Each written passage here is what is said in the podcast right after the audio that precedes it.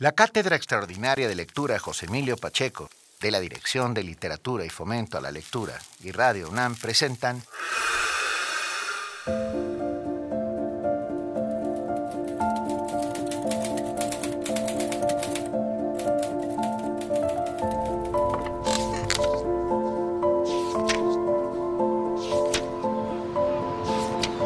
José Emilio Siempre, con guiones y voz de Laura Emilia Pacheco.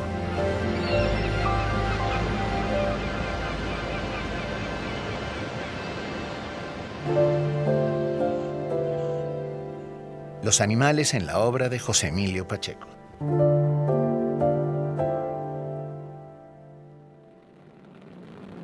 Punching a hole through the clouds, 20 seconds into the flight, good pitch program reported.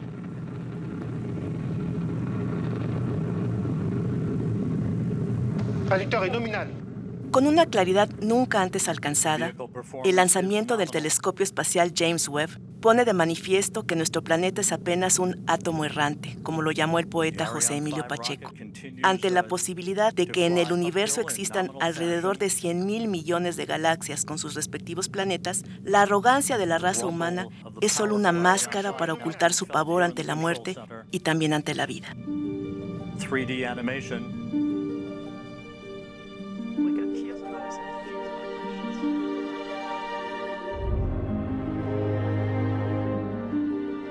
En este pequeño planeta azul, en el que deberíamos convivir con el resto de los seres vivos, plantas, animales, insectos, en nuestra infinita soberbia, los seres humanos nos dedicamos a destruir y a torturar a la naturaleza con la aparente indiferencia de quien sabe que tarde o temprano pagará por sus acciones. Lo que hagamos hoy se reflejará mañana. Lo que destruyamos hoy nos hará falta en un futuro muy cercano. Por más adelantada que esté la raza humana, no puede vivir aislada, en soledad.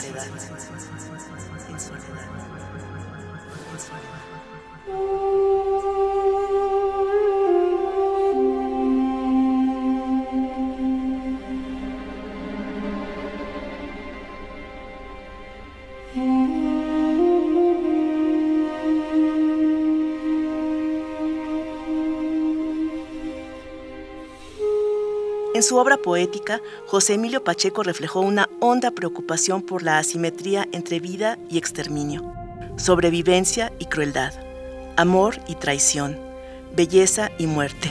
Más de un crítico lo condenó por considerarlo un poeta pesimista. En su obra, Pacheco habló del desconsuelo de un mundo sin árboles, de una civilización ahogada en un mar de basura, de la cultura de la destrucción ilimitada.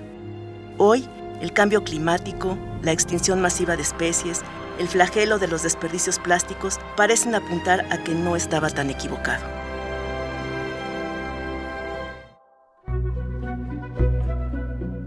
Sus poemas sobre animales habitan mucha de su obra. A la manera de un antiguo bestiario, los poemas de José Emilio Pacheco compendian la dispar relación entre el hombre y los demás seres vivos. ¿Quién es mejor, el que mata para comer o el que muere para alimentar al otro? ¿El que mata por placer o el que se defiende hasta el final?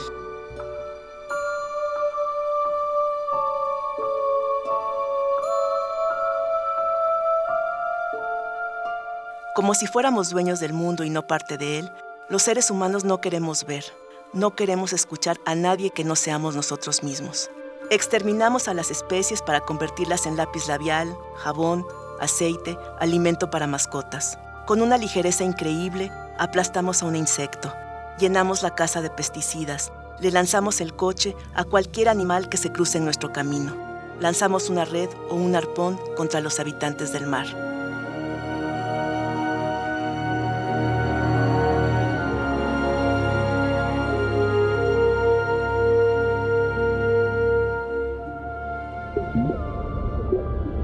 El pulpo. Oscuro dios de las profundidades, el hecho, hongo, jacinto entre rocas que nadie ha visto allí en el abismo, donde al amanecer, contra la lumbre del sol, baja la noche al fondo del mar, el pulpo sorbe con las ventosas de sus tentáculos tinta sombría. Qué belleza nocturna su esplendor si navega en lo más penumbrosamente salubre del agua madre, para él cristalina y dulce. Pero en la playa que infestó la basura plástica, esa joya carnal del viscoso vértigo parece un monstruo, y están matando a garrotazos al indefenso encallado. alguien lanzó un arpón y el pulpo respira muerte por la segunda asfixia que constituye su herida. De sus labios no mana sangre.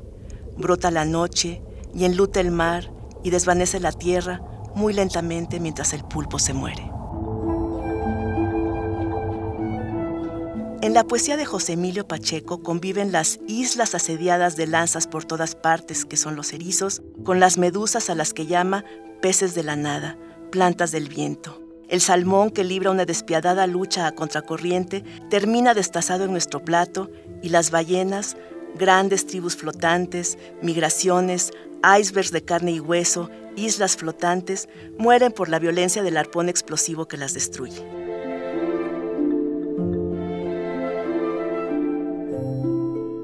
Al igual que los pájaros, somos animales de costumbres. Como los murciélagos, somos una cara anónima en la masa que nos recuerda nuestro origen cavernario y nuestra espantosa sed de sangre. Como las inmundas cucarachas, hacemos lo que sea para sobrevivir. Solo que a pesar de nuestro infinito desprecio, ellas seguirán aquí cuando de nosotros no quede nadie. El trágico impulso humano, afirma Pacheco, es que destruimos lo mismo al semejante que al distinto y sin embargo, para quien sabe verla, la belleza del mundo está ahí. Un gorrión. Baja a las soledades del jardín y de pronto lo espanta tu mirada y alza el vuelo sin fin, alza su libertad amenazada.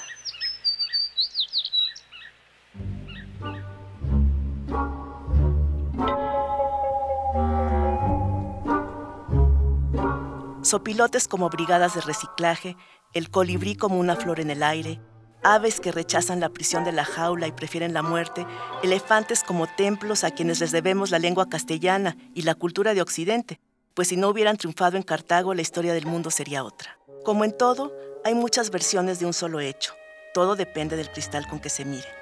En un acto de autocrítica, José Emilio Pacheco se pregunta, ¿cómo nos verán los animales?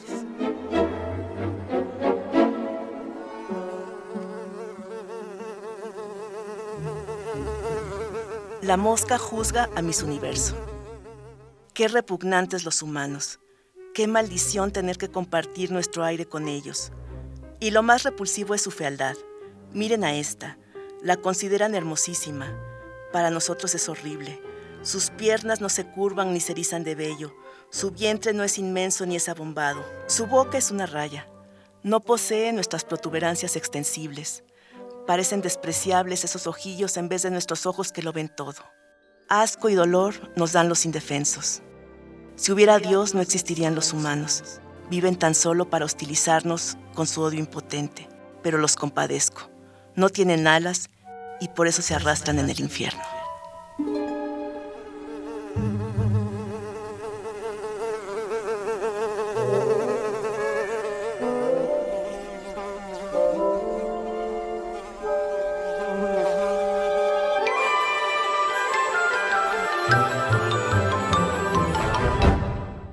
José Emilio siempre.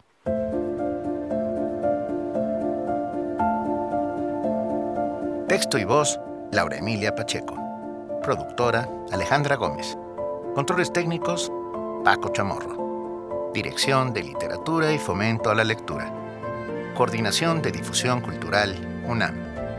Cátedra Extraordinaria de Lectura, José Emilio Pacheco. Radio UNAM. Experiencia sonora.